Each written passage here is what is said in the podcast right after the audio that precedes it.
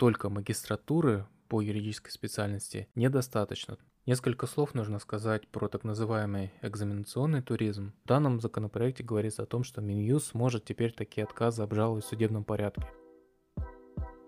Коллеги, добрый день. Сегодня мы продолжаем рассматривать э, второй блок вопросов, который посвящен общим положениям об адвокатуре, э, статусу адвоката, его правам и обязанностям.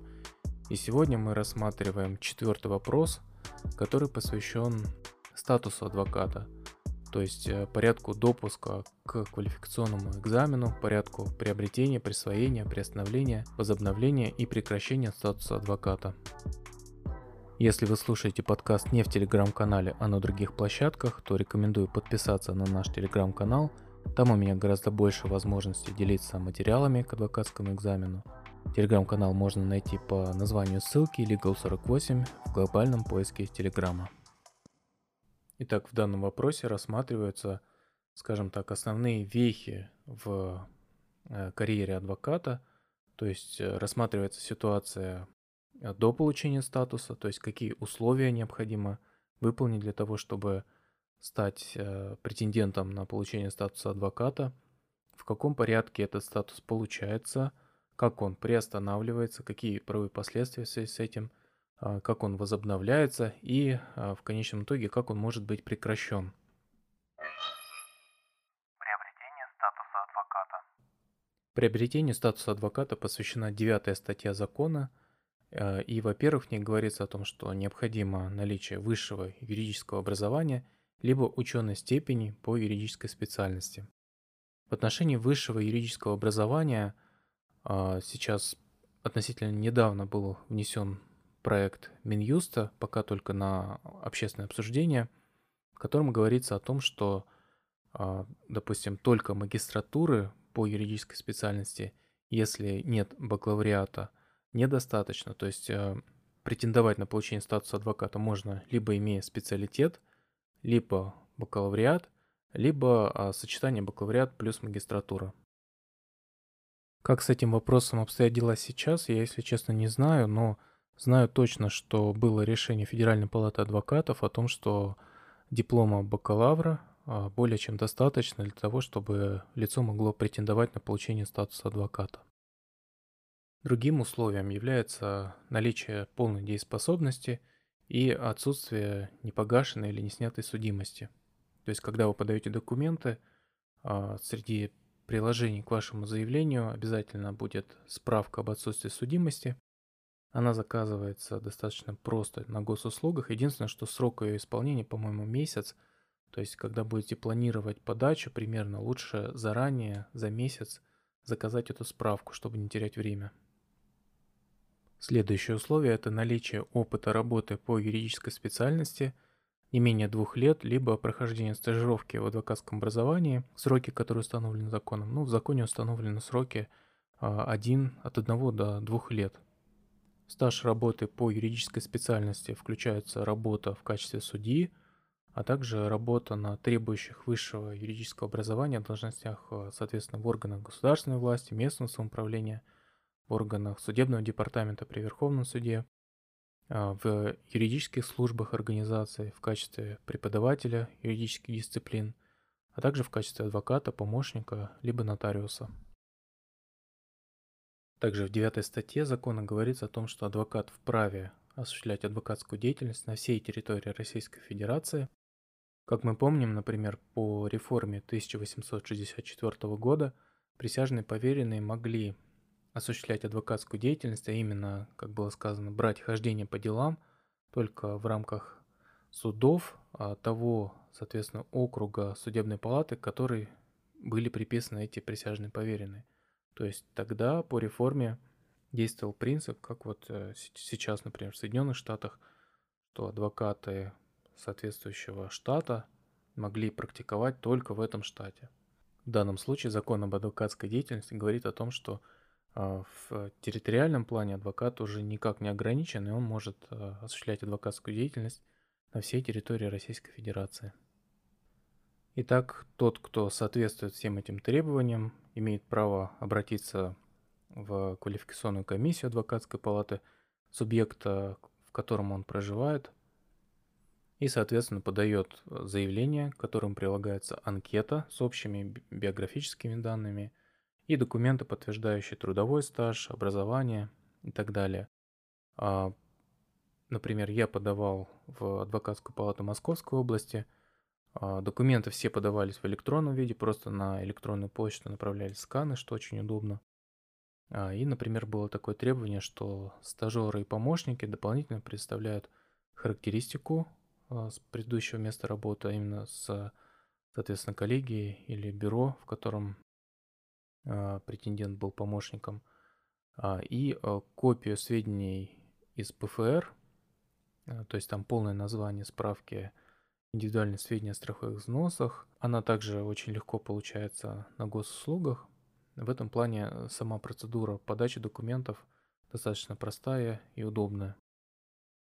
Сам экзамен, как известно, состоит из устной части и тестирования. И получается общий срок с момента подачи вами документов до устной части итоговой должен быть не более трех месяцев. То есть по итогам трех месяцев с момента подачи документов вы уже сдадите устную часть экзамена.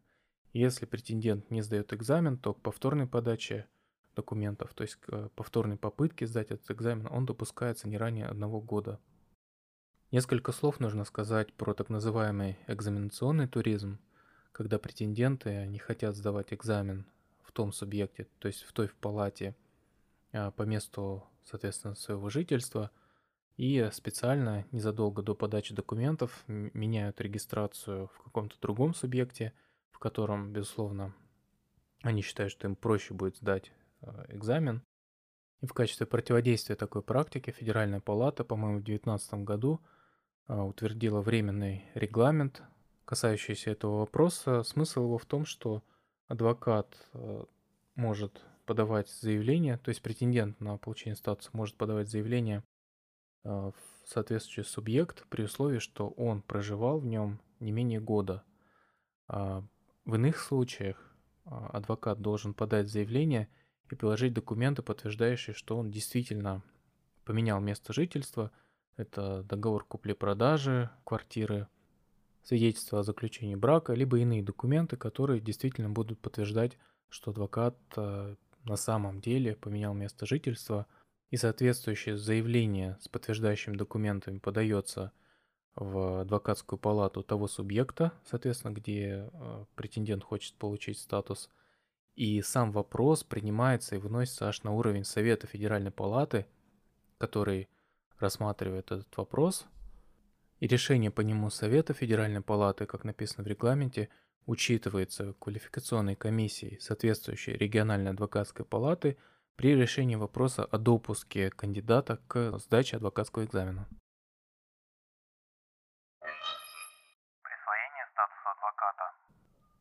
Итак, после успешной сдачи устной части экзамена, квалификационная комиссия принимает решение о присвоении статуса адвоката, и это решение вступает в силу после того, как вы принимаете присягу.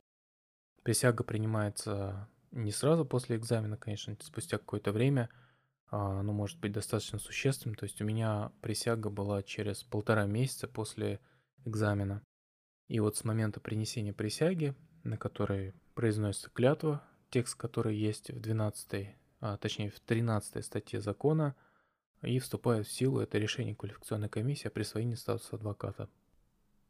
Далее, в течение 7 дней квалификационная комиссия передает сведения о успешной сдаче экзамена, о принятии присяги в территориальное подразделение Минюста, которое, в свою очередь, уже в течение месяца а, подготавливает для вас удостоверение, а, связывается с вами, и в назначенное время вы приходите и получаете удостоверение.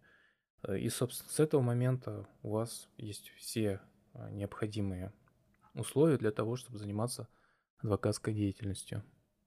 Удостоверение адвоката является единственным документом, подтверждающим статус адвоката, Сведения о самом адвокате также будут содержаться и в реестре, которые ведут соответствующие территориальные подразделения Минюста. В этих реестрах также отражается информация об адвокате, его номере и даже, по-моему, об адвокатском образовании. А, но все-таки как сказано в законе, единственным документом, подтверждающим статус адвоката, является удостоверение.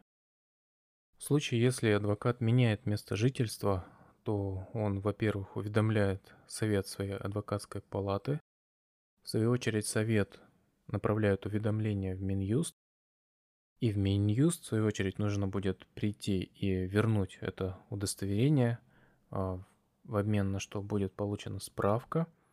И уже с этой справкой нужно обращаться в совет той адвокатской палаты, в которую, а, соответственно, вы в кавычках переезжаете.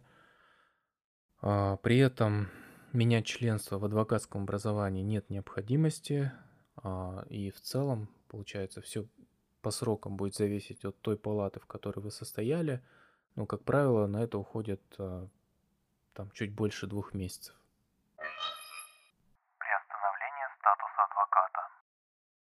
Основаниями для приостановления статуса адвоката являются избрание в органы государственной власти или местного самоуправления на постоянной основе, неспособность более 6 месяцев исполнять свои профессиональные обязанности, военная служба и признание адвоката безвестно отсутствующим. Приостановление статуса адвоката влечет прекращение всех гарантий, которые, действия всех гарантий, которые установлены законом – за исключением гарантии о том, что адвокат не может быть привлечен к ответственности за мнение, которое было им выражено а, в рамках оказания юридической помощи. При этом на адвоката, статус которого приостановлен, все равно распространяется действие Кодекса профессиональной этики адвоката, и при этом говорится о том, что такое лицо не вправе осуществлять адвокатскую деятельность в момент, когда его статус приостановлен. С момента приостановления статуса адвоката а, необходимо будет удостоверение обратно сдать в Минюст. После этого статус адвоката может быть возобновлен, а, но не ранее, чем через один год и не позднее, чем через 10 лет, советом соответствующей адвокатской палаты по заявлению а, лица, статус которого был приостановлен. И далее аналогичным образом, как при получении статуса адвоката, совет, соответственно, уведомляет территориальным подразделением Минюста, который, в свою очередь, э, в месячный срок выдает новое удостоверение. Прекращение статуса адвоката. Что касается прекращения статуса адвоката, здесь есть две группы оснований. Во-первых, это те основания, по которым совет самостоятельно принимает решение, то есть в том смысле самостоятельно, что не по э, заключению квалификационной комиссии.